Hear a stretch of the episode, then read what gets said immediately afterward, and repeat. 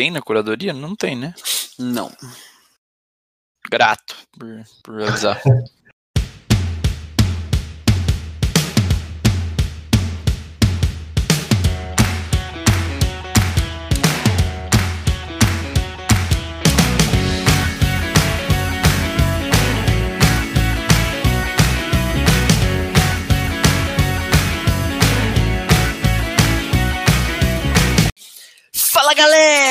tá começando mais um Sabe o que eu acho? O podcast que não espera o galo cantar pra te informar. Jesus, o filho Satanás!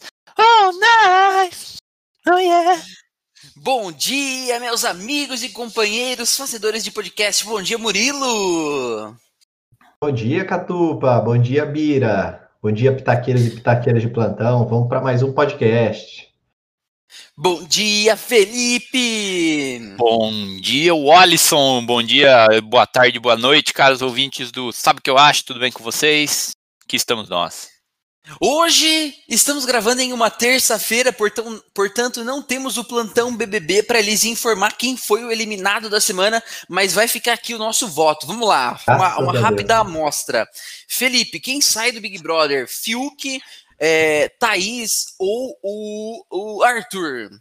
É quem eu quero que saia ou quem sai? Oh, ok. Há uma, há uma discrepância aí na- nas coisas? Há uma discrepância. Então explique. Eu quero que saia a, a Thaís, porque, sei lá, não sei. E o Arthur, eu quero que ele fique porque ele é polêmico. Mesmo que ele seja chato e perca no, no final, quero que ele vaze. Sempre Ok. fico com medo de falar o verbo perder. Sempre acho que eu vou errar o perca, perda. E é perda ou é perca? Que loucura. Não, é que tomara que ele perca, é- tá correto. O substantivo é perda. Hum, tá bom. E você, Murilo? Quem que você quer que perda? Ah, eu nem sei. Vou no mesmo do Bira aí. Para mim, tanto faz. Não, você tinha que discordar só pra manter o padrão. É, O importante é gerar meme. Se gerar meme, eu tô feliz. É, agradecimento ao O, impor- o importante é ser você, né? E vamos para os agradecimentos da semana! Em primeiro lugar, queremos agradecer aqui ao especialista da U- do último episódio, que foi o Rodolfo Binato.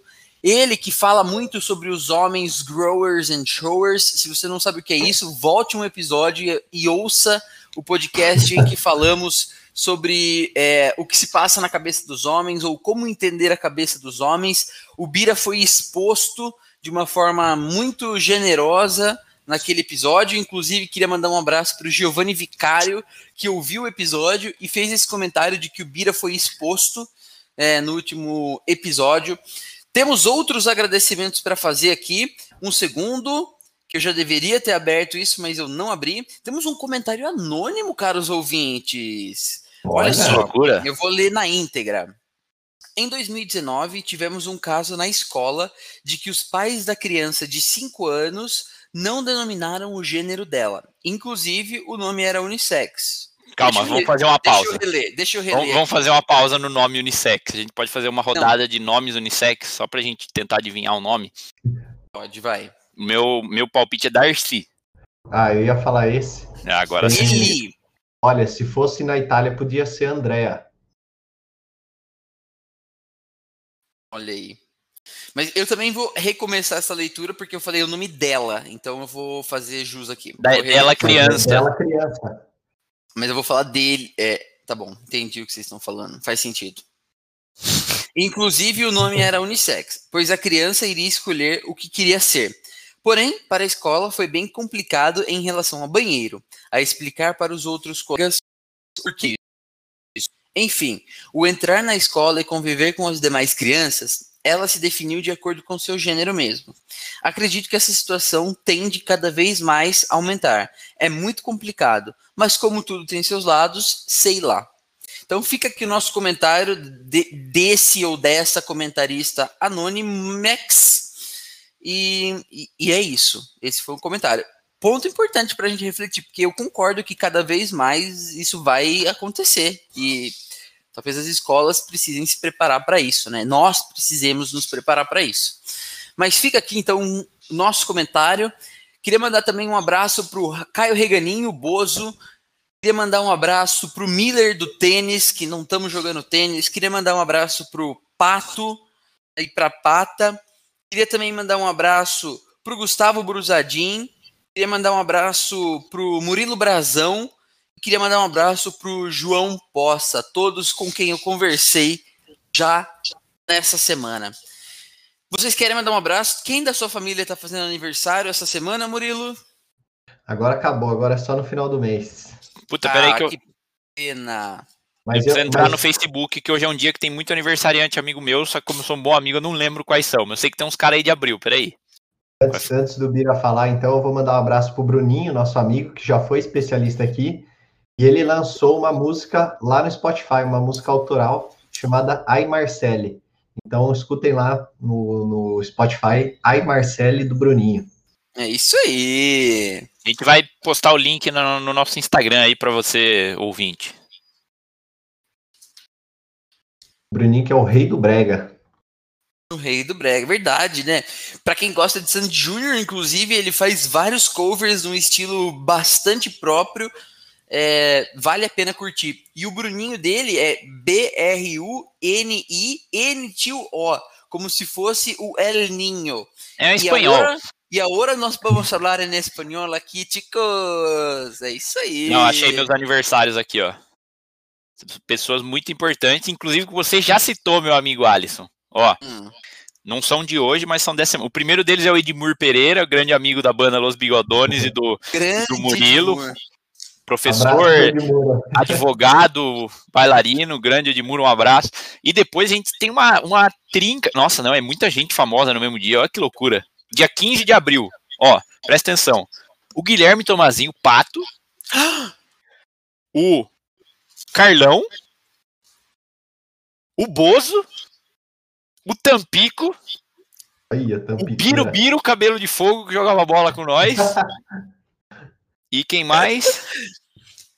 E são esses. Que dia aí o Edmur também, no dia 15 de abril. Que loucura, que belo dia. Um abraço para os aniversariantes do dia 15 de abril. Um abraço pros Nossos amigos. Perfeito, boa colocação. Vamos também agora para o Hoje na História. Bom, eu fiquei eh, abismado, estupefato com o Hoje na História de hoje e eu vou ler na íntegra minha leitura aqui, tá? Galileu começa a ser julgado por heresia pela Igreja Católica num dia como esse, num 13 de abril, só que de um outro ano, de 1633. E o chefe inquisitor e padre Vicenzo Maculano de Firenzuola, nomeado pelo Papa Urbano VIII, começa a julgar o físico e astrônomo Galileu Galileu. Galileu Galilei. Contra ele pesava a acusação de heresia, heresia perante o Santo Ofício por defender a, idade, a ideia de que a Terra gira em torno do Sol. Naquela época, a igreja pregava que o nosso planeta era o centro imóvel do universo. E essa, galera, tinha sido a segunda vez já que o Galileu entrava em confronto com a igreja. Em 1616, ele já tinha sido proibido de defender essas crenças aí, meio diferentona. No interrogatório de 1633, Galileu negou que ele tivesse a crença na visão de Copérnico, mas ele se defendeu dizendo que continuava a escrever sobre aquele assunto, né, para gerar discussão, em vez de de fato ser uma crença. Só que para a igreja não tinha o que ser debatido. A instituição já tinha decidido que o Sol se movia ao redor, ao redor da Terra. O julgamento ele terminou lá em 22 de junho daquele mesmo ano e o Galileu foi condenado por heresia, sendo proibido de ministrar seus ensinamentos. Ele passou o resto da vida em prisão domiciliar. E aí, 300 anos depois, a igreja admitiu que Galileu estava certo e tirou o nome do cientista da lista de hereges. Que Então bom que eles foram aqui- rápidos, né? Um ref- fica aqui um- uma reflexão sobre né, as decisões aí tomadas algum tempo atrás. Não é uma crítica, né? Mas se não- a carapuça servir, que fique feita. Nunca é tarde para você se redimir, né? Mesmo que seja 300 anos depois aí. A gente que Pois vive é. aqui na época tecnológica, segundo o Ivan Harari, aí a gente tem mais chance de, de se redimir em tempo depois de 300 anos. Pois é, fica aqui um pitaco nosso aqui, não sei para quem, endereçar isso aí lá para Fica a dica aí para quem, acredita, quem acredita na Terra plana, né? É, também, fica uma dica aí para os terraplanistas. É, né, pois é. Enfim, feitos os devidas menções mencionados hoje na história, chegou o que, meus amigos? A hora de pitacar! Uh! O tema de hoje, meus caros, vai falar sobre isso aí que vocês estão fazendo. Que, que, que, qual que é a marca do computador que você está usando, Felipinho? O meu é Hewlett Packard. Belo Hewlett nome. Packard. Qual que é a marca do computador que você está usando, o Murilo? Dell. Dell. Dell. O, o, Felipe, quando a sua mãe é. te mandava no mercado para comprar palha de aço, o que, que você trazia para casa? A Solan. Pior que eu, te, eu, eu pensei nisso, eu falei assim, ele vai falar Solan só para ser do contra. Você Mas sabe, tudo né? bem. Você conhece o amigo que tem. E aí eu preparei aqui uma pergunta rebate para você, para rebater. Por que, que você comprava a Solan? Porque a Solan tinha uma musiquinha. É, a Solan passou, limpou, com base na música do Rude, que para mim teve um jingle muito marcante aí do Assolan. Ótimo. E você, Murilo? Quando a sua mãe te mandava no mercado comprar amido de milho, o que, que você trazia para casa? Maisena. É, nem conheço outra. Não, se, é, se ela falasse para mim amido de milho, eu nem sabia o que, que eu ia pegar lá no mercado. Então, não sei se vocês já notaram, mas o episódio desta semana vai falar sobre marcas. Em específico, nós vamos ajudar vocês, ouvintes, a resolver a seguinte questão: vale a pena comprar pela marca? E nós vamos aqui explorar com vocês como é que surgiram as marcas. A gente vai falar aqui sobre é, como criou vindo suas marcas e no final nós vamos dar a dica de como observar e como tomar decisões sobre comprar pela marca ou não. Então eu vou jogar a bola para o Felipinho para ele nos explicar um pouco como é que nasceram as marcas, o conceito de marca, como é que isso se criou, quando, como e onde surgiram as marcas, Felipe? Bom, os conceitos de marca, meu caro amigo Alisson, eles surgiram no, nos Estados Unidos, né? Os Estados Unidos, um país muito, muito marqueteiro, desenvolvedor aí, então quer dizer que capitalista aí, é, é, defensores do mundo livre, do livre mercado aí, mas que fica mandando bomba nos países menores aí, isso aí ninguém fala, mas tudo bem, não vem ao caso hoje aqui. É, então esse conceito de marca surgiu muito forte lá nos United States of America e a definição de marca é bem interessante. Se a gente pegar um, um conceito aqui até acadêmico definido pela Aparecida Pinto e Lau de 2007, conceitua o termo marca como o nome que se dá aos produtos, empresas e ou serviços, mas não podendo ser vista somente como um nome que é dado às coisas, mas também um dos maiores, se não o maior patrimônio aí intangível da, das empresas. É, e além disso, a marca traz mais do que o nome em si. Ela traz indicadores de qualidade para o cliente sobre um produto, sobre um serviço que vai ser contratado, assim como uma imagem que acaba fidelizando o cliente com a empresa, igual o meu caso com a Solan. Olha, excelente, obrigado pela conexão, inclusive. É, tem um ponto um pouco interessante disso, né? Sobre os logos, na verdade, os símbolos terem surgido muito tempo antes. Assim, quando, se a gente se relembrar do que o Yuval Noah Harari uma vez falou, de que o, o, o Homo sapiens sofreu um, uma mudança né, no, na forma de pensar, e a partir daí foi esse estalo que o homem começou a, a raciocinar, que a gente acredita nisso através do Yuval Harari aí. É, começaram a fazer as inscrições e isso começou a se tornar uma forma de grupos se identificarem. E aí, se a gente avançar muito na história, os logos eles foram usados como bandeiras também para identificação e durante guerras, em especial as guerras religiosas que aconteceram na Idade Média, as bandeiras elas eram usadas para identificar quem era uh, de um grupo amigo e de quem era um grupo inimigo. É interessante olhar que os logos é, que identificavam, na verdade, a origem do fabricante eles foram introduzidos em produtos um, pouco, um pouco depois é, que as bandeiras foram introduzidas em uniformes de soldados que iam à guerra. E aí as marcas, elas receberam reconhecimento oficial em 1 de janeiro de 1876, com o advento de uma coisa que chama Lei de Registro de Marcas, ou, se a gente tiver familiaridade, o Trademarks Registration Act, lá nos Estados Unidos. E, e, e, quem chuta o tipo de produto que recebeu a primeira marca registrada? Bebida alcoólica. Acertou, miserável. Foi uma cerveja. Ah.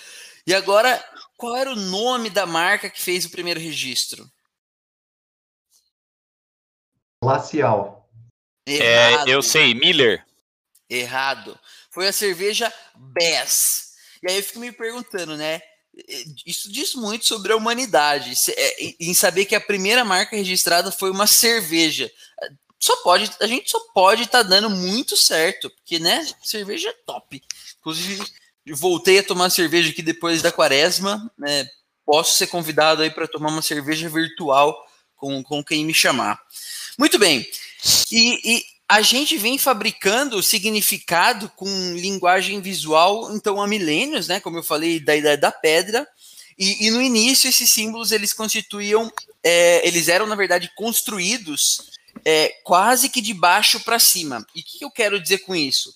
O povo começava a criar os símbolos e as pessoas começavam a usar esses símbolos, essas marcas.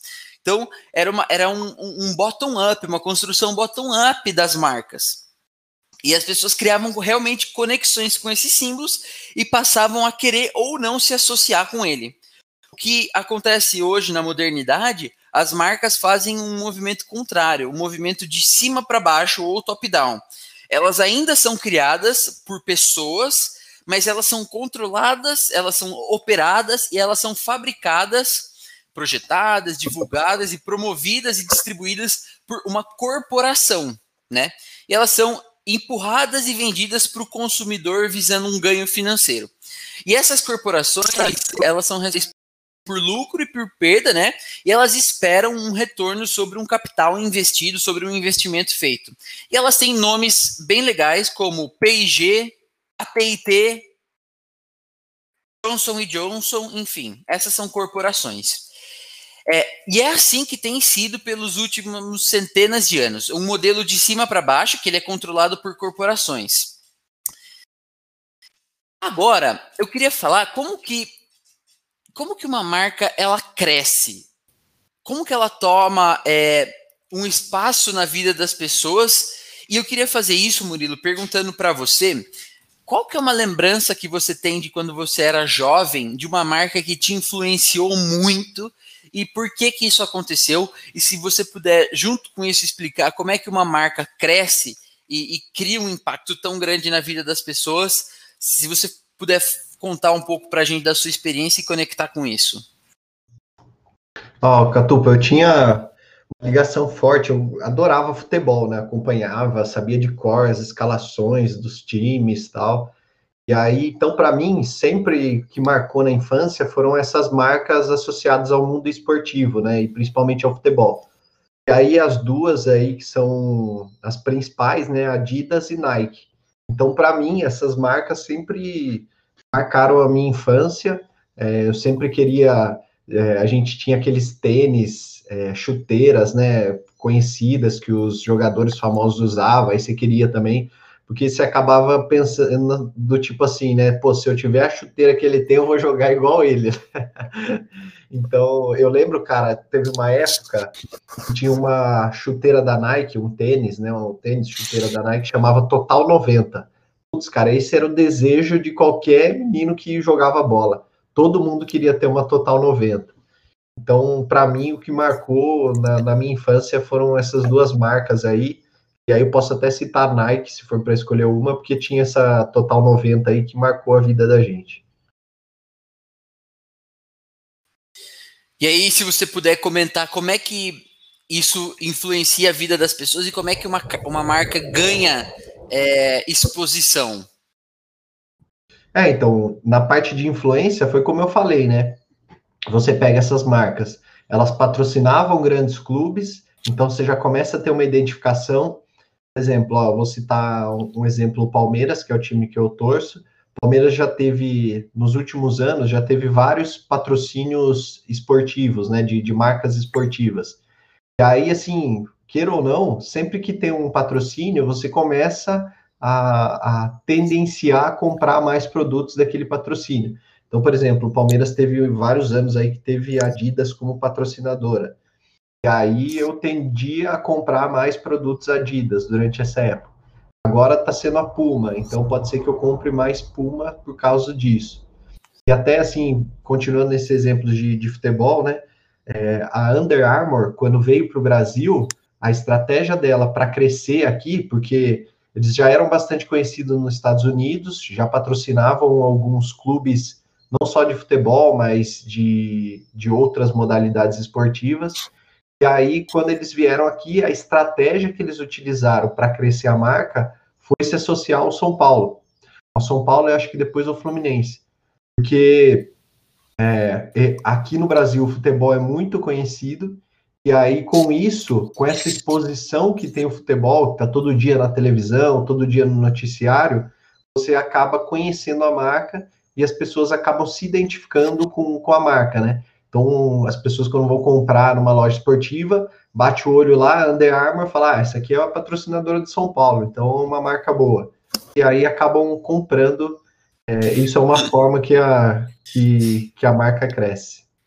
Queria só fazer um comentário aí, né? Por isso que a Under Armour é bastante conhecida aí por muita, muita gente, porque ela se associou ao São Paulo. Não, é que eu ia comentar que não deu, não deu muito certo, né? Porque o São Paulinho, como diria o Guga Chakra no Twitter, aí o São Paulinho lá das ruínas do Morumbi não ganha nada desde 2008. Então a exposição tá muito baixa. Por isso que já até saiu do São Paulo, nem sei o nome mais da marca, até esqueci. De tão esquecido que tá o São Paulo. Como que é? Sobre arma? Não sei. Sob arma. Bira, um abraço para os nossos ouvintes são paulinos. Né? Um abraço, galera. Fala pra gente de uma experiência sua que não seja relacionada a futebol, mas de uma marca que te cativou, criança barra jovem e que ainda te cativa. Ou Cara, alguma eu... coisa que te chamava atenção e não te chama mais. Desculpa. Tá bom. É eu tinha pensado exatamente, quando você mandou o roteiro, eu tinha pensado exatamente nesse exemplo do, do Murilo aí, da, da Nike, da Total 90. Vou até fazer um complemento antes de ir para outra marca que eu pensei agora, que eu sabia que eu não ia poder usar a mesma. É, que tinha muita exposição também nos videogames, no PlayStation 1, PlayStation 2, tinha quando você comprava um, um, um, jogo editado aí, os bomba pet da vida, vinha muita propaganda da Nike, Total 90, tinham grandes jogadores também, tipo da época, Ronaldinho Gaúcho, próprio Ronaldo, Thierry Henry, faziam propaganda de, desses produtos da Nike, da Total 90, tanto da chuteira quanto da bola em si, então era, era algo que chamava muita, era o, o, paralelo de hoje seria o Neymar fazendo uma propaganda da, dessa chuteira aí, sabe? Fazendo uns comercial, dibrando todo mundo. Então, foi marcante também. Mas uma marca que me identificou bastante, talvez os ouvintes não conheçam, foi a marca Fender, que eu toco violão, guitarra desde os 10, 11 anos e sempre tive a marca Fender como uma boa referência de, de, tanto de áudio quanto de instrumento musical. Eu tenho até uma, uma caixinha da Fender. Acabei não comprando outros instrumentos da Fender, porque instrumento não é uma coisa que você compra com tanta frequência igual um, um tênis, uma bola, porque é algo mais durável. Só que para mim é uma, é uma marca que eu tenho como referência de algo bom e que se eu acho que até o Murilo quando ele comprou agora recentemente uma, uma caixa nova é Fender, né? Então acho que para mim ficou também como uma referência boa é, de, de produto de qualidade aí nesse mundo da música, tanto é que a, a própria Fender fez uma parceria com a Volkswagen em alguns carros, se eu não me engano, no, no Fusca novo, que já não é mais novo, porque já saiu de linha ali, de 2013 a 2016, tinha, o Fusca vinha com alto-falantes Fender na parte próxima ali do motorista tal, para dar uma valorizada mais no carro também. Então é uma marca que, que me marcou com perdão da palavra, e que ainda hoje eu vejo com, com muita qualidade também no, no mundo da música. Ô, Catupa, e só antes de, de voltar para você aí, você vê quando uma marca é boa, é quando começam a surgir marcas com nomes próximos. Eu lembro, lembrando desse caso da Fender, uma vez eu fui comprar um cabo para guitarra e o cabo era Fender. Ele mudou o D pelo outro N, ficou Fender. Eu lembro também, na época que os, o PlayStation estava na moda, acho que era o PlayStation 1 ainda, eu fui uma vez na Galeria Pagé, e aí tinha uns caras vendendo Polystation. E aí, o PlayStation acho que foi um dos primeiros que tinha CD, né? Que você colocava, comprava o jogo em CD e colocava lá. E aí esse Polystation, você abria o local de colocar o CD e tinha um lugar para você colocar o cartucho da fita. Essa é boa. Cara, mas eh, pensa, eu tô pensando no que vocês estão falando e tô tentando refletir assim, cara, por que que eh, eh, vocês acham? Eu vou primeiro pegar o seu caso, Murilo, da Adidas e da Nike. Você acha que essas marcas são as primeiro, são as melhores marcas para se ter? Você ainda continua comprando essas marcas até hoje? Elas se tornaram uma referência, mas você pesquisa outras marcas antes de comprar um tênis hoje na sua vida? Ou você ainda continua associado com esse sentimento que você criou lá quando você era moleque? E, e ainda isso é um fator decisório para você agora, como adulto, para tomar a decisão de comprar um tênis ou não? Você continua é, com isso na cabeça ou hoje você pesquisa mais? Porque eu vou te contar uma coisa. É, talvez dos tênis que você compre e aqui eu vou admitir que eu conheço quais são os tênis que você compra, você pode ter opções no mesmo patamar de preço os que você paga que tem melhor qualidade para desempenhar a função a que ele se propõe. Mas você continua comprando Nike. Por que, que você acha que isso acontece? Ah, eu acho que primeiro que assim, né? É, se você a marca ela tem essa característica de você bater o olho, você já saber que por ser uma marca conhecida tal, você já atrela um, um meio que um selo de qualidade inerente a ela. Então, por exemplo, assim, vou, vou citar um outro exemplo aqui de marcas. Você está viajando é, por uma rodovia, e aí você precisa parar num posto. Você vai parar num posto qualquer ou você vai parar num frango assado ou num grau da vida? Então, tipo assim, você meio que você bate o olho na marca, você já associa a qualidade inerente a ela.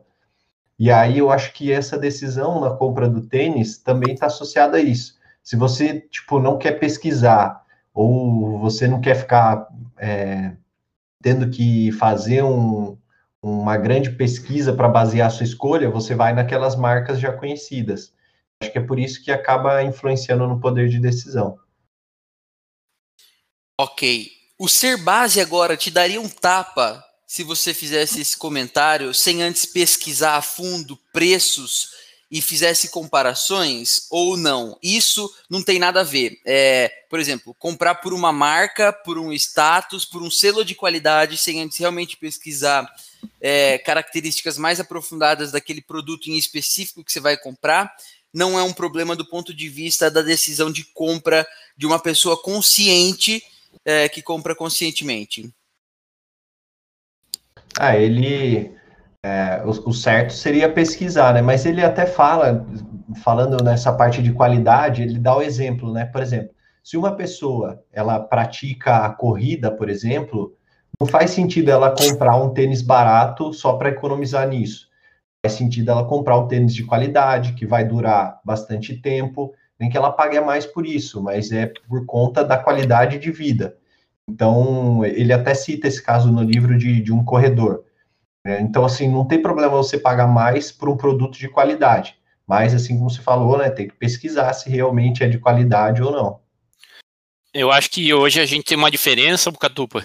Antigamente, a gente não, não, não tinha tanto acesso à internet, é, a internet não estava no nível de maturidade que a gente tem hoje. Hoje é muito fácil você achar é, reviews no YouTube, reviews em sites, fóruns em que as pessoas comentam, nos próprios sites de compra tem avaliações dos das pessoas que compraram falando se o produto é bom ou não. E antigamente é, era muito mais no boca a boca, era uma pessoa falando para outra ou até mesmo apenas pela sua própria experiência de compra. Por isso que, para mim, a questão da marca tinha um peso muito maior antigamente do que hoje em dia. Ô Bira, então já comenta pra gente o, como é que as marcas, na verdade, como é que essa porque houve uma aceleração mais recente, né, dessa divulgação dos símbolos e das marcas estarem no cotidiano das pessoas, obviamente a partir dessa, desse registro da, das leis das marcas é, e aí é do ganho de capital, mas como é que as marcas encontraram o marketing, ou como o marketing encontraram as marcas, ou eles surgiram juntos? E como é que as marcas podem representar um estilo de vida? E você acha é, que às vezes a gente compra mais por status do que por achar que realmente aquele produto daquela marca é bom? Vamos lá, deixa eu tentar fatiar a sua pergunta em partes. É, acho que uma, uma boa, um bom contexto disso, um bom contexto para te responder, eu assisti uma série no, na Netflix que chama Mad Men, que fala sobre é, uma empresa de propaganda lá na, na, Madison Avenue, em Nova York, que é uma rua conhecida pela, pelas, pelas agências de, de publicidade, propaganda e marketing. E, e, eles contam, e apesar de ser uma série que conta ali mais sobre problemas do personagem e como era isso nos anos 60, nos anos 70, por ser uma agência de publicidade, muitos cases e muitas relações entre a agência e a empresa para divulgar as marcas são apresentadas. E para mim, a impressão que eu tenho que acontecia bastante nessa série era que o que as marcas e empresas procuravam ao mostrar a sua marca era mostrar um, um, um estilo de vida, uma, um mundo ideal, um mundo de possibilidades para o cliente por exemplo, ah, o cara ia viajar de, de avião, ele não falava especificamente, ah, meu avião é bom, é, tenho, tenho comida no. Tenho comida boa aqui na cabine, tem aeromoça que faz massagem no seu pé, não. É, eles falavam assim, tipo assim, ah, estou viajando para ir pro, pro Caribe, ter as minhas férias no Caribe. Eles tentavam contar uma história um pouquinho maior aí sobre a, sobre a, a experiência como um todo antigamente, só que para mim acho que esse cenário mudou um pouco, as marcas ainda trazem isso, só que tem muitas marcas que hoje, acho que até pelo nível de competitividade proporcionado pelo, pela globalização tal, as marcas têm que trazer de fato um custo-benefício bom, mesmo marcas mais premium têm se rendido a isso, como por exemplo a, a Apple, que antigamente tinha um celular apenas, ela começou a lançar celulares menores, mais baratos, para que conseguisse atingir outras fatias do mercado. Então, acho que é, esse movimento do custo-benefício tem, tem aparecido bastante também para as empresas, ainda mais com essa N possibilidade de compra que a gente tem hoje em dia. E apesar de no passado as marcas terem apostado mais nessa questão de, de experiência como um todo e de vender a marca como um grande sonho para a pessoa conseguir e com base, tipo assim, ah, eu quero esse sonho, então eu consumindo uma Coca-Cola no verão, eu, eu vou ter umas férias dos meus sonhos, sabe? Então acho que eu, eu enxergo um pouco essa mudança aí na, na relação entre empresas e marcas e consumidores. E eu, eu tenho a impressão de que a gente é mais afetado do que. E aí é óbvio porque a gente tem mais acesso à informação e está mais porque eu estou tentando comparar, eu sempre tento, na verdade, fazer essa comparação entre o que acontece com a gente e o que acontece com os nossos pais, ou o que acontecia com os nossos pais. E a minha impressão é de que eles são menos suscetíveis às marcas. Por exemplo, a minha mãe e meu pai, eles não eh, escolhem por uma marca. Talvez uma coisa que meu pai faça seja escolher, por exemplo, a marca da ferramenta elétrica dele no passado. Hoje ele também nem escolhe tanto. Mas antes ele comprava Bosch. Então, as que tem lá em casa são Bosch, sinônimo de qualidade. Mas muito poucas das coisas eles compravam com esse selo da marca, que a gente faz muito, né? A gente compra um, um tênis porque ele vai durar mais, porque ele é de uma marca específica. Ou a gente compra. E, e muito menos pelo estilo de vida. Eu acho que a gente compra, às, às vezes, por um estilo de vida do que pela, por realmente achar que a usabilidade daquele produto ou a experiência que aquele produto vai te trazer é muito boa, mas mais por, ah, é um estilo de vida, e é, isso talvez até se traduza com um status, e aí a gente acaba adquirindo coisas que poderiam ter sido mais baratas, mas por ter um status que aquele produto nos traz. É, E eu queria saber se vocês acham que, além do fator nós sermos influenciados de forma mais direta pelo acesso à internet, pelo acesso à informação e a influência do, do marketing na internet, ou se existe realmente uma mudança no, no, nessa nossa percepção, e o que eu quero perguntar é: a gente vai mudar quando a gente amadurecer mais? Ou você acha que no patamar que a gente atingiu de acesso à informação e de conhecimento sobre as marcas, a gente não vai retroceder e voltar a ter, por exemplo, e ser como eles são agora, menos ligados nessa coisa de marca? O que, vocês acham? Eu discordo, craque. É, cara, eu acho que eles eram influenciados sim, só não eram nas mesmas coisas que a gente. Por exemplo, roupas, eletrônicos, né? Hoje a gente tem celular, marcas de celulares e tal. Isso aí para eles nunca foi tanto prioridade. Agora, como você falou, igual seu pai, uma, uma marca de uma ferramenta, para ele importa. Ou então, se pegar um, vamos generalizar aqui o, os tipos, né? Você pegar um, uma marca de carro, você oferecer para um, um homem mais velho, você querer empurrar para ele um daqueles carros chinês, ele não vai querer comprar. Ele, Peugeot?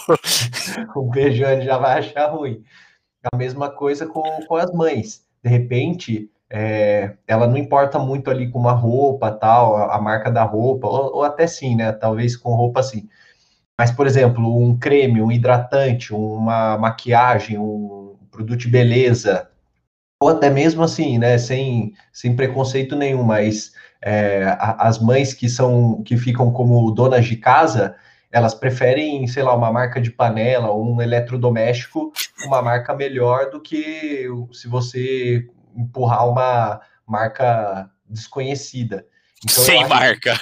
Que, é, eu acho que eles eram influenciados sim, só não, não nos mesmos tópicos que a gente, né? Nas mesmas coisas que a gente. Então eu vou fazer uma pergunta diferente. A classe social da pessoa in, é, influencia. E eu não estou falando especificamente do, do valor do negócio. Mas a classe social da pessoa influencia se ela vai ser mais afetada pelo marketing das marcas do que das. Vai ser mais afetada pelo marketing das marcas? Eu acho que não. Porque se você pegar. Você acha que o que, Murilo? Eu acho que não também. Tá. Porque se você pegar, né, é, principalmente as classes mais baixas, é, cara, você vai, você pergunta para um menino lá, é igual, vou dar, voltar no exemplo do futebol. Você vai, tipo, sei lá, numa favela que seja, e perguntar qual a chuteira ele quer, ele vai querer da Nike, vai querer da Adidas, porque ele vê no jogador aquela marca e ele idealiza aquilo como o que ele precisa. Então eu acho que não depende de classe, não. E assim como quem tem dinheiro para comprar, vai comprar e vai utilizar porque é aquela marca. Né? Ok, ok. Beleza. Só, só, complementar aqui, eu acho que a única diferença é que as pessoas que têm uma classe social pior ou não têm condição de comprar as marcas que são mais caras, elas acabam cedendo a produtos piratas que aí seria uma forma de elas terem acesso àquela marca pagando menos, só que não é, nem sempre com a qualidade do produto original. Mas às vezes sim. não, aí você quer me. Aí a você tá me, aí o que você está atestando é que as pessoas compram pelo status e não pela qualidade, certo? Em alguns casos, sim, principalmente nesses que eu falei. Principalmente. Então, Bira. Pode falar. Fala pra gente sobre o crescimento da pirataria e por que, que a pirataria surgiu, se não, se não por uma simples e pura questão de status. Cara, a pirataria começou ali por volta do, do século, acho que 1300, que quando os piratas. Os piratas, quando conseguiram fazer os grandes barcos ali, e os piratas roubavam. Era um navio sem bandeira. Ah, começa aí, ó. Já, já faz analogia aí, ouvinte. Eram navios sem bandeira, não identificados com nenhuma nação, que saqueavam os, os navios oficiais de outros países para pegar é, comida, dinheiro, escravos, tudo isso era roubado pelos piratas, que eram um navio sem marca. E a, a analogia de produtos pirateados é, vem para isso também, que são produtos ou sem marca, ou produtos que até imitam a mesma marca, mas não são oficiais. É, e no Brasil, e, e, acho que ao redor do mundo, tem muito, muitas pessoas que acabam consumindo produtos piratas, por quê? Porque é um produto com valor bem inferior, só que ainda assim você consegue ter acesso a esse universo de luxo de, de grandes marcas. O principal ponto, com certeza, é, é, a, é a questão financeira do valor, mas você ter, você ter o status que um produto mais caro permite, acho que a pirataria consegue fazer esse, esse, esse, essa troca aí. Ela te dá um produto de status por um, por um preço mais barato. E com o advento novamente aí de, da, da globalização e de plataformas de compra online, como por exemplo o Alibaba, o próprio AliExpress, Mercado Livre e tal, essa os produtos piratas ficaram muito acessíveis. Antigamente você precisava ir na 25 de março, precisava ir no, lá na 13 de maio em Campinas para comprar um, um produto pirata e agora você pede da China e em 15 dias chega aqui na sua casa uma réplica igualzinha a camiseta que o Palmeiras vende por 250, eu pago 60 aqui com um sorriso no rosto. E, e eu compro mesmo, né, meus amigos? Enfim, é... então dizer, hoje... Você, então, então você suporta e incentiva a pirataria. Não, veja bem, não é questão de incentivar e suportar. É questão ah, de... Não? que não é pirata, é, uma... é um produto parecido. Ah, ok. E como é que é essa produção desse produto, hein? Será que não envolve uma mão de obra escrava infantil? Ah, como se os Vocês originais, como se os originais não envolvessem também mão de obra é, quase escravizada, né? Fica aí a dica. Pois é. Mas se vocês quiserem, eu posso postar aqui um print da minha última compra lá no AliExpress e a conversa também de quem eram os outros interessados aí na compra. Um abraço pro João Poça também, meu grande amigo. Não, tá bom, Bira. Então, diz pra gente, o que que diferencia um produto de uma marca boa versus um produto de uma marca ruim? Um produto e aí você de uma marca boa, termos. É, o produto ruim ou a marca ruim? E você pode escolher os termos. Você pode falar sobre a qualidade do produto ou a reputação da marca. Ou abranger os dois, as duas perspectivas e fazer uma, uma resposta só. É, deixa eu pensar. Ó, vou, dar, vou, te dar uma ajuda aí. Vai. O que você acha do Dolinho? A, é, o produto é ruim ou a marca é ruim? ou os dois. que loucura. O, o, o Dolinho é, é um, acho que é um bom exemplo de. Acho que a, a, a propaganda que que é, é tão. Explica, explica para os nossos ouvintes o que, que é o Dolinho. O Dolinho é o mascote do refrigerante Dolly. Que é, é, tipo uma garrafa verde horrorosa que fica dançando e pulando. Só que, tipo assim, ela poderia ser desenhada por mim aqui. Tipo, em cinco minutos eu desenho o Dolinho para vocês e não é uma animação 3D, super tecnológica, tal, não sei o que. É tipo é uma, é uma, garrafa verde horrorosa, com uma voz horrorosa de um refrigerante que não é muito agradável. Então, para mim, o pacote todo aí não fica bom. É igual aquele comercial da Coca com o urso polar, né? Todo. É, a criança Coca, pula luz, fogo de artifício. O dolinho, tipo, é o fundo branco, uma garrafa verde em 2D andando pra lá e pra cá, não, não, com a vozinha assim. Então, tipo, a própria marca, tipo, é, acho que é que o Dolinho já virou até um meme, né? Então, acho que ela já até fez esse ponto de inflexão aí de por ser tão zoado fica bom. Não, ok. O brasileiro gosta de uma zoeira, né? Então. É, então. Tá, mas aí a gente tá falando de um produto que é muito barato, talvez, né? E te, a, a, gente talvez precise fazer essa diferenciação em algum momento do podcast para falar assim: a marca de um produto é, caro versus a marca de um produto que é mais barato, mais acessível. Porque aí tem também diferença no comportamento no, em como você vai escolher as coisas. Mas se a gente falar de um produto mais caro, vamos falar de um DVD. É que DVD hoje está fora de linha, né? Não. Quem, quem que usa DVD? Vou dar um exemplo melhor. O Citroën, vai. Citroën. Citroën, o carro Citroën. Beleza, é. carro. Vamos pro carro. O que, que é uma marca. Qual que é uma marca boa e qual que é uma marca ruim de carro? Uma boa é Mercedes. E uma ruim? Uma ruim é. Como chama aquela? É uma chinesa que não é a Cherry. Tem aquele Cielo. Puta. Passava no Faustão, horrorosa, só que daí pararam de investir em marcas. Jack Motors. Jack Motors, isso. É. Então quer dizer, a Jack Motors é uma marca ruim e a Mercedes é uma marca boa. Você nem lembrava o nome da Jack Motors de é, tão ruim que ela é. É. Ok, por que, por que, que a Jack Motors é uma marca ruim? Porque ela não tem equipe na Fórmula 1. Começa por aí. Começa por aí. Okay. O Hamilton não dirige um Jack Motors lá de domingo de manhã. A Hyundai tem? Também não, mas quem disse que Hyundai é bom? Um beijo aí pra minha namorada falando isso, que comprou o carro com um dia de uso teve que levar no recall. Ó. Que então, loucura. Então, então, então você tá dizendo que a Hyundai não é boa? Tô dizendo que a Hyundai não é boa. Por que, que a Hyundai não é boa? Por que, que a Hyundai não é boa? Porque não é, não é Ronda, né, meu? Se fosse Honda, é boa. Por que, que a Honda é boa? Ah, porque é japonês, né? Carro japonês é bom, confiável. Você já teve um Honda e um Hyundai, né? É, não. Ah, ok. Não, beleza. Mas tá. eu tive outro japonês. Já tive dois, dois Nissan, um Tida e um March. Murilo, você compraria um Tida? Nem fudendo. Nem que você vendesse de graça. Você compraria um Sonic?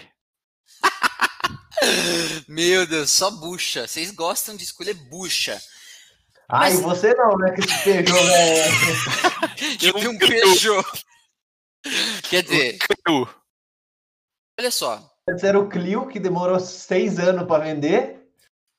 Mas vamos então dizer motivos pelos quais a gente comprou esses carros, né? Porque cada um de nós deve ter seus motivos. Se a marca é ruim, a gente deve ter algum motivo por ter feito essa escolha é, péssima de ter comprado. Vai. Eu vou, eu vou começar. Eu tenho um Peugeot é, que é automático. Isso era uma premissa para eu comprar o carro. É, tem um design interno bastante bonito que me agrada. Isso era uma premissa que eu queria ter. E é um carro com seis anos de garantia e eu comprei ele com bastante tempo de garantia ainda. Ou seja, eu poderia, se desse qualquer problema, eu poderia levar na garantia. Para mim, esses três quesitos eram ganha-pão quando eu comprei o carro e quando eu desembolsei uma grana para comprar um carro que é visto no mercado brasileiro como um carro que não é fácil de revender, que a mecânica é difícil, e por isso ele é desvalorizado e aí é tido como um carro ruim.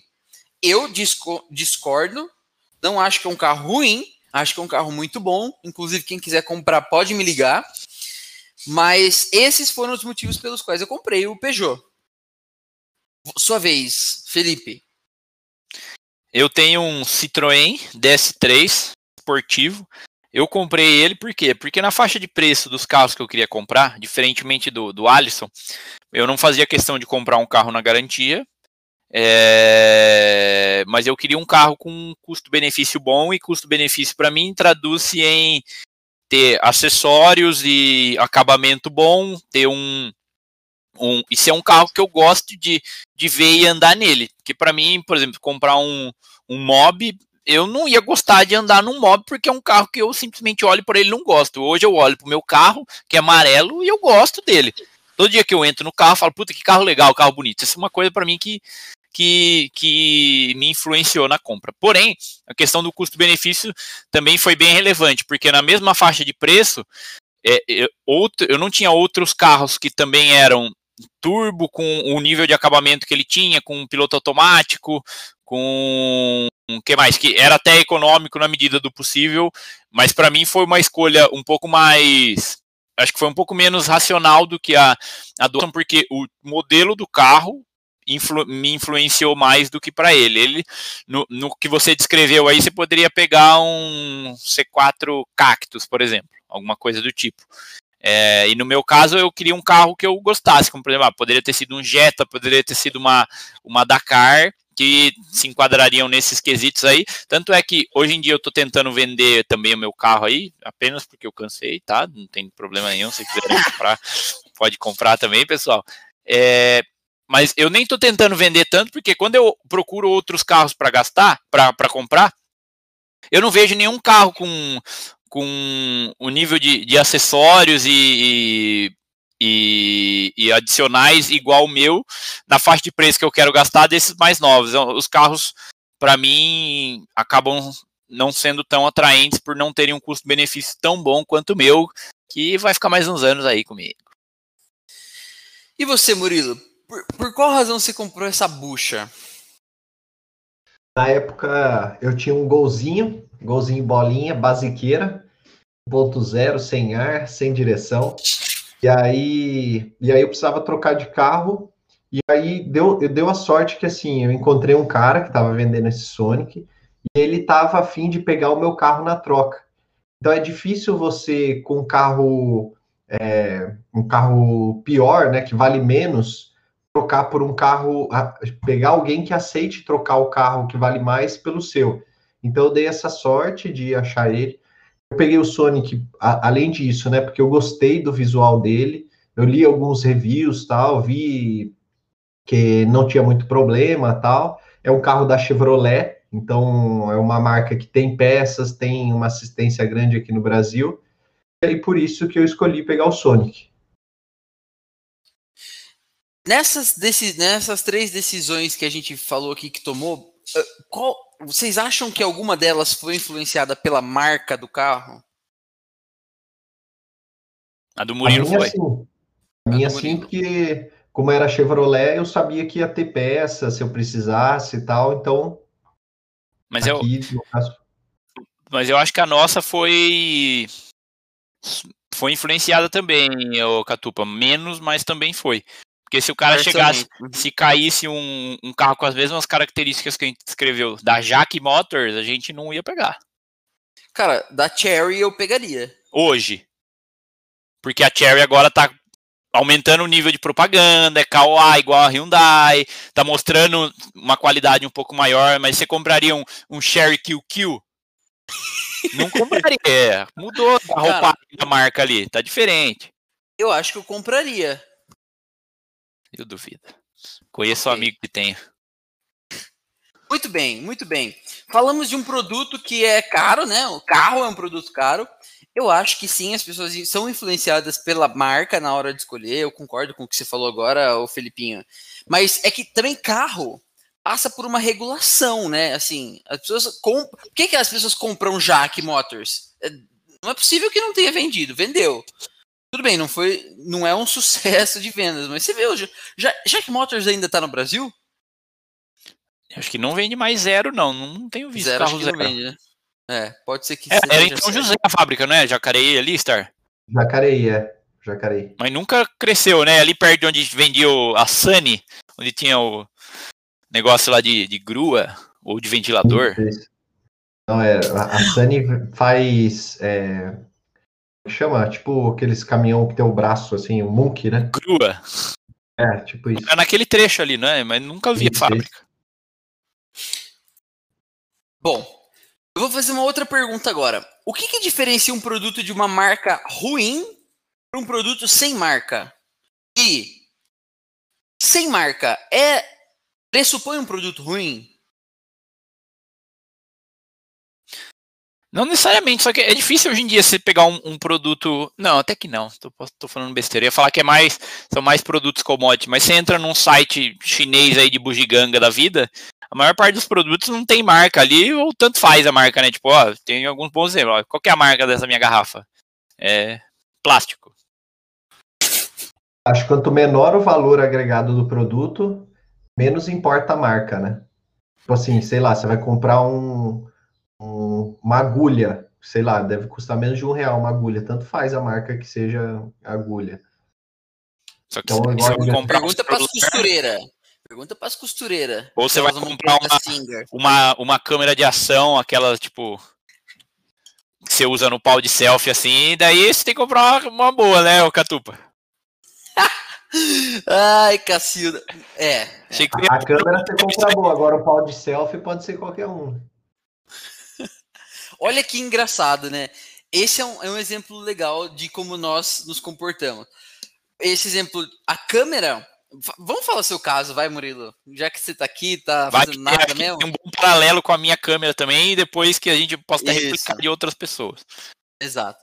O Murilo, fala aí, Murilo, o que, que você tem? Eu comprei semana passada uma GoPro 9. Já tinha Exato. uma. É... Desculpa. Já tinha uma 4, aí tava começando a dar pau, não tava sincronizando com o aplicativo. E fora os, as novas funcionalidades que tinham, então eu acabei trocando aí, comprando uma nova.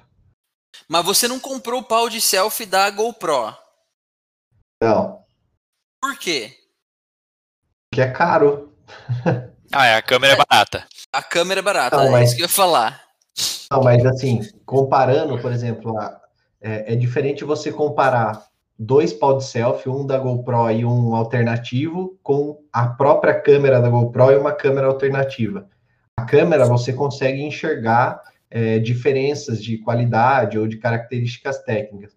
O pau de selfie não. É, é tipo assim, o pau de selfie da GoPro para um qualquer é muito pouca diferença, entendeu? Não, não faz sentido você pagar esse tanto a mais. Agora já a, a câmera sim, aí ela já tem mais funcionalidades e mais requisitos que, que justificam. Eu discordo. Pode falar agora eu, no eu, seu lugar de fala. Eu tenho uma câmera que carinhosamente apelidada de Gol Pobre, que é, é uma câmera da SJCam, pesquisei muito, é uma marca chinesa de câmera, aí que tá me patrocinando, inclusive. É um comentário patrocinado por SJCam. E, e a qualidade das fotos é super boa. Eu paguei, sei lá, é, um décimo do que eu pagaria na, na GoPro e, e, super atende. E para mim, o nível de qualidade que você vê nas fotos do Murilo da, na antiga, na nova eu não sei, na GoPro antiga dele com a minha Go Pobre, que também o nosso especialista do último episódio, Rodolfo, também comprou, é muito boa e para mim não justifica ter que comprar tantas vezes mais apenas por ser uma, uma GoPro. Então, por que, que você acha que o Murilo despendeu tanto dinheiro numa GoPro? Porque ele comprou pela marca.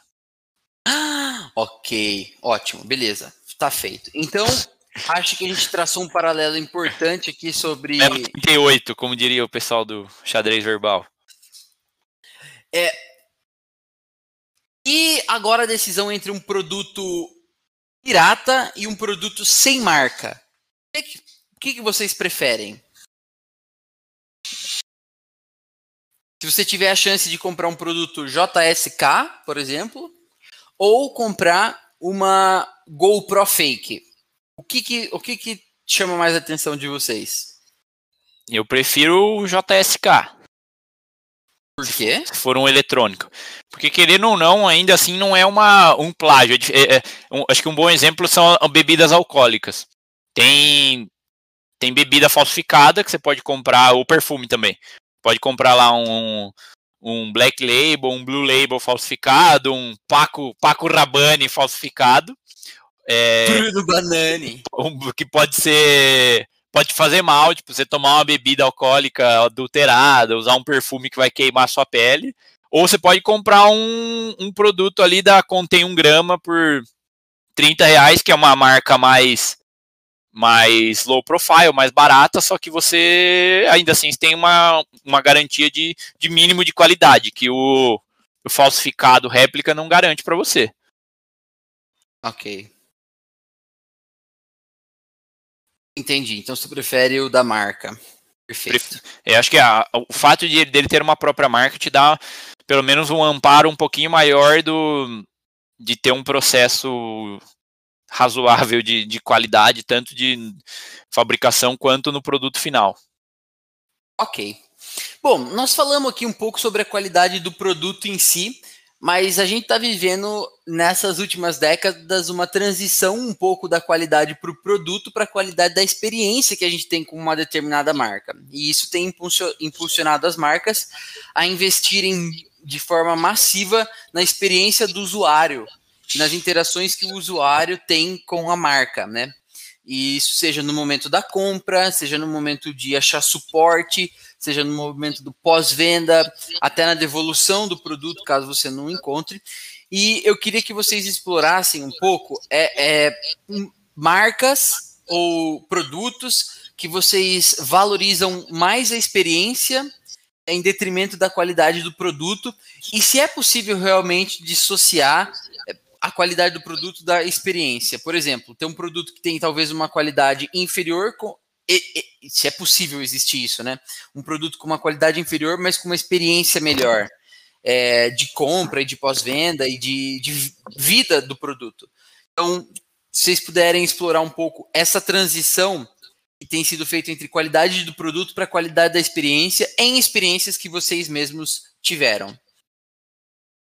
Você tem algum exemplo seu aí, só para dar uma clareada na nossa mente? Eu tenho, por exemplo, da Apple. É, eu tenho um, um iPhone, um AirPods e um Apple Watch. E eu tenho criado um vínculo grande com a marca, primeiro por conta da qualidade do produto, mas em segundo por conta da qualidade do atendimento nos problemas que eu tenho com a marca. Então, por exemplo, eu já, eu já troquei duas vezes o meu iPhone por problemas que, que eu tive. É, mas a pagando... marca é boa, não era, pra, é, então... não era nem para trocar. Mas, por exemplo, a sua GoPro não deu problema? A GoPro 4? E é uma top of mind.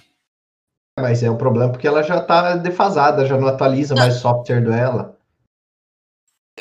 Então, mas isso não influencia na qualidade do usuário, na experiência do usuário?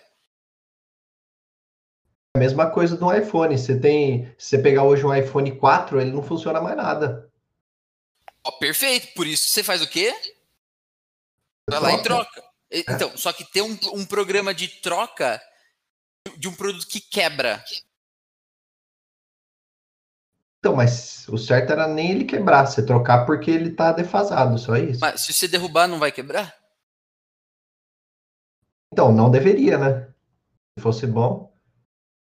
Se comprar um celular da Caterpillar, sabe? É, só você comprar um da Caterpillar que não vai quebrar se derrubar. Mas o que eu quero dizer é, existe uma facilidade você pegar seu celular quebrado, sabendo que você causou o dano, levar e eles falarem assim, ó, se você quiser, você pode pagar X reais e trocar.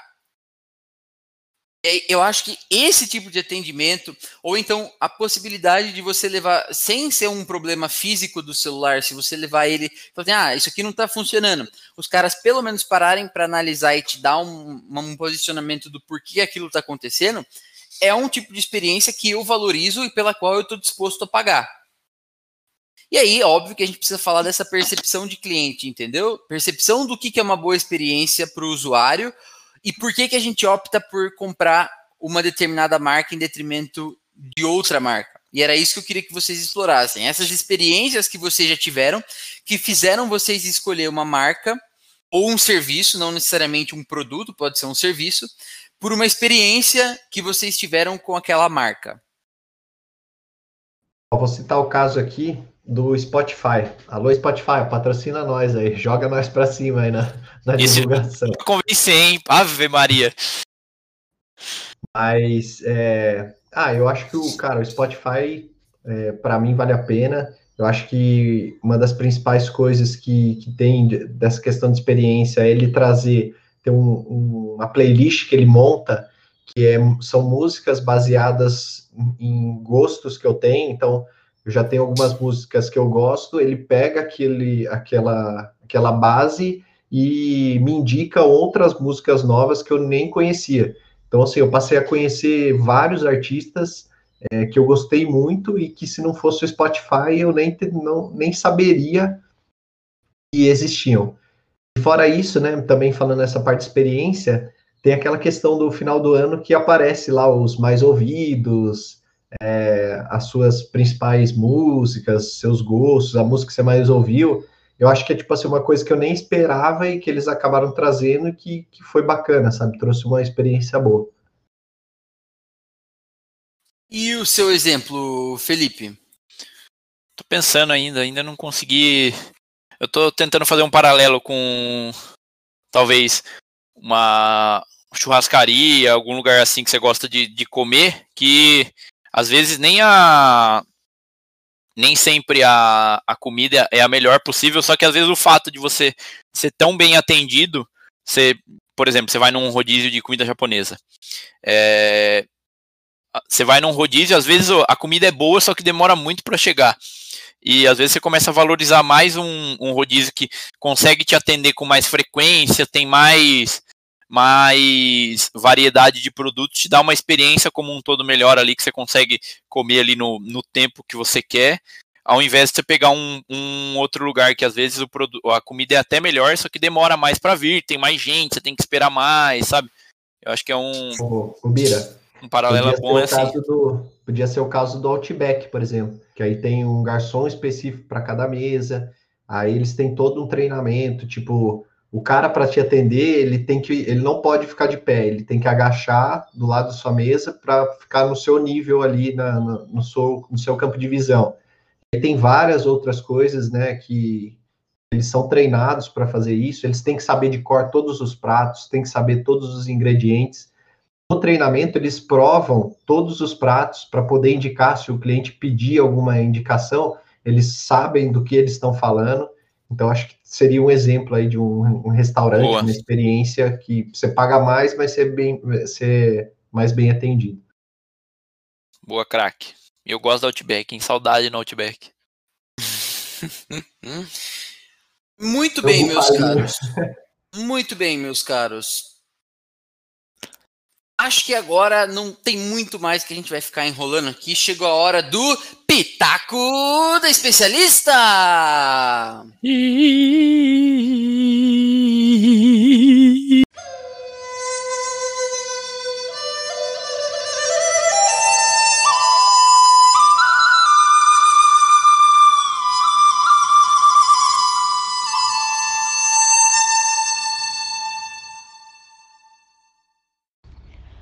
Pessoal, tudo bem? Sou a Carol, sou publicitária formada. Atualmente estou estudando um pouquinho de Big Data, entrando aí nesse mundo dos dados.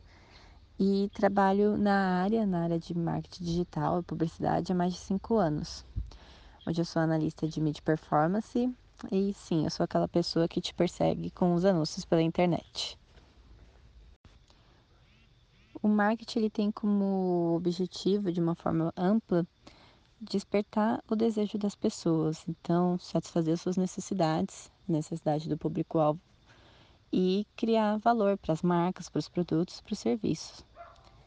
É, seja a partir de relacionamento, de ações pontuais várias vertentes que o marketing aborda.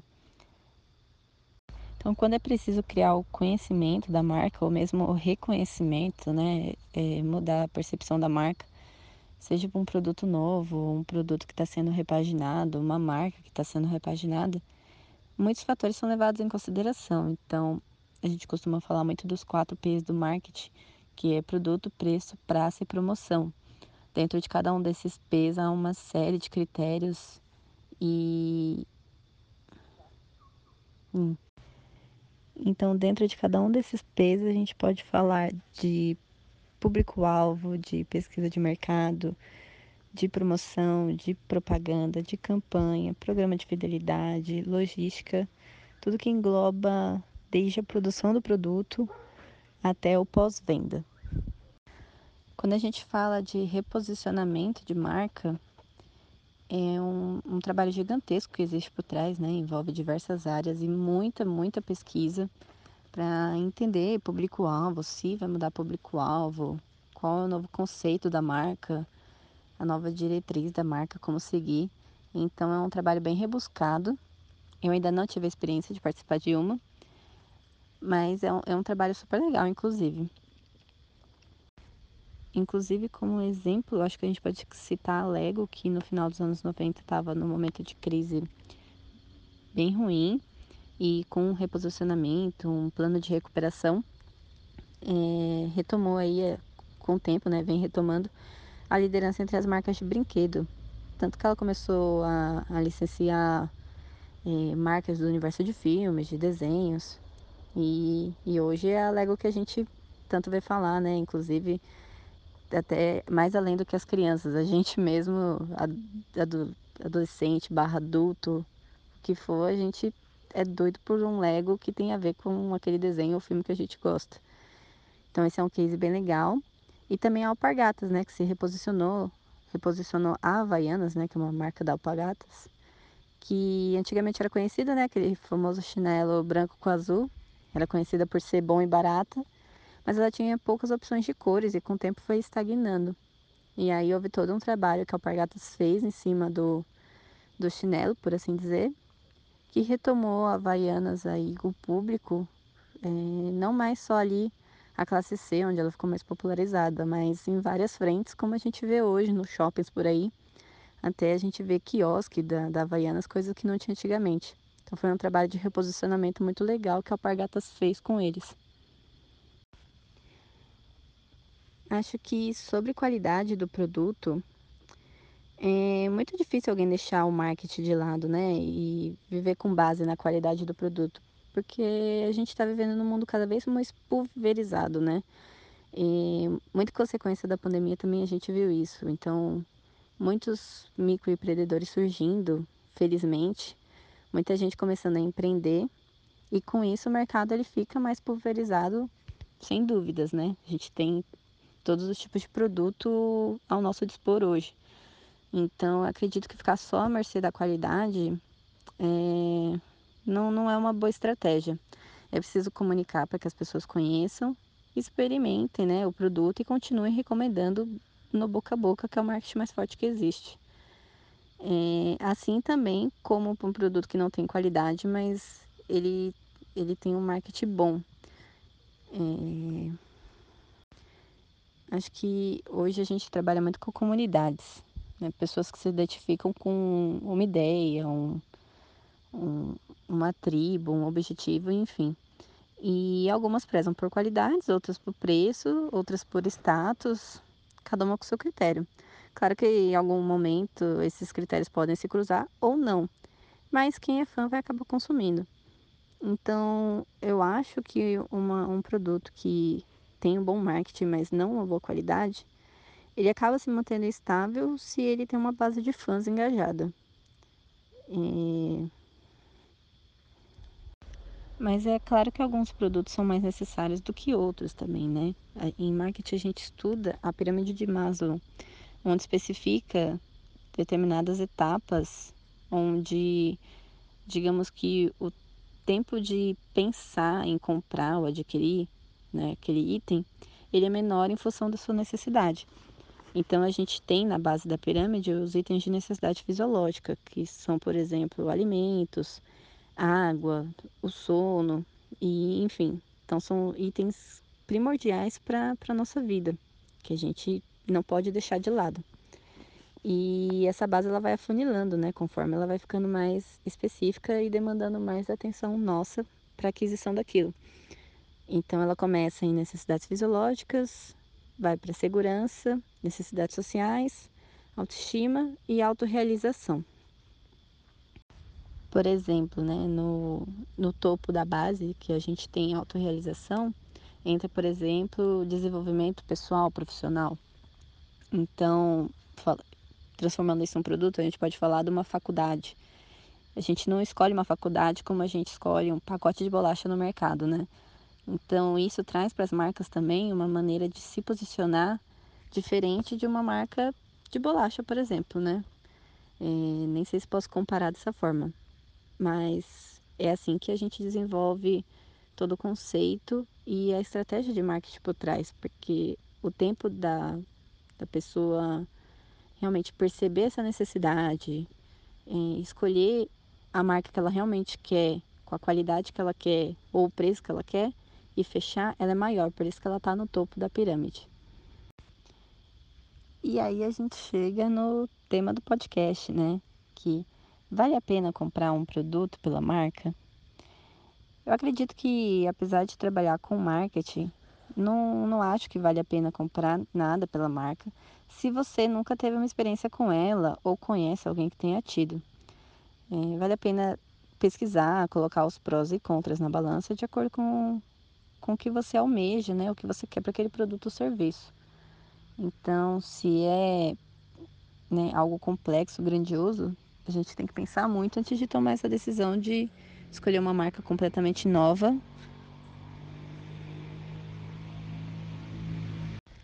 Então, é, é mais ou menos o que a gente já faz hoje, né? Quando a gente vai lá, escolher uma faculdade, comprar um apartamento, comprar um carro, a gente pesa tudo aquilo que, que é atributo. Então, a garantia que a empresa vai fornecer no pós-venda, a qualidade do, do que está sendo comprado, os benefícios que a gente espera né, na, na, na, aquisição, inclusive os contras. A gente coloca tudo na balança na hora de escolher um modelo, um produto, uma marca que seja. E eu acredito que seja isso, não comprar pela marca, mas pesar. O que é mais importante? Se para você é a marca, então você vai comprar pela marca. Eu acredito que o importante é você estar alinhado com sua expectativa para não, não tomar um baque ou um choque, né? Então, se você está procurando marca, é marca. Agora, se você está em busca de qualidade, tem que ponderar, né? Tem que, fazer uma análise e balancear, realmente, pesquisar e, e, entender se vale a pena realmente comprar só pela marca o que, que essa marca vai me entregar, o que, que eu preciso dela. Adorei estar aqui dando esse pitaco da semana. Espero que tenha ajudado a abrir a mente aí de algumas pessoas. E uma honra ser convidada. Adoro vocês, adoro o programa aí que vocês estão fazendo. Desejo muito sucesso e um beijão para todos.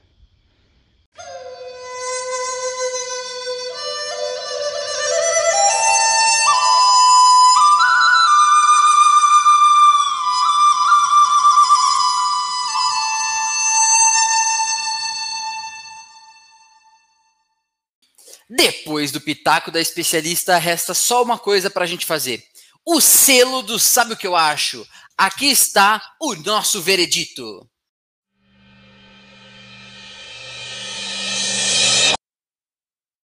Vale comprar um produto pela marca? Vale, mas sempre olhe o custo-benefício. Vale, desde que você tenha real interesse, importância e aquilo seja uma, um produto que te causa bem-estar. Vale, principalmente se trazer uma experiência recompensadora.